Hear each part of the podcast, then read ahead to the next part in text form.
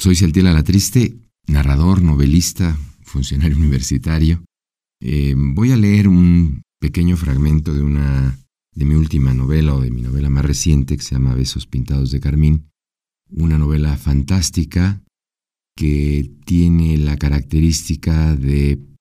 en lugar de producir asombro como cualquier novela de este género, es humorística, produce risa. Lo que voy a leer es exactamente el principio de la novela, si es que no mm, vale la pena hablar más de ella, porque es una mera introducción a todo lo que va sucediendo y ya ustedes verán y se darán cuenta de lo que va a seguir en este fragmento, pues prácticamente entran todos los personajes importantes de la novela y sin más, pues creo que podemos empezar.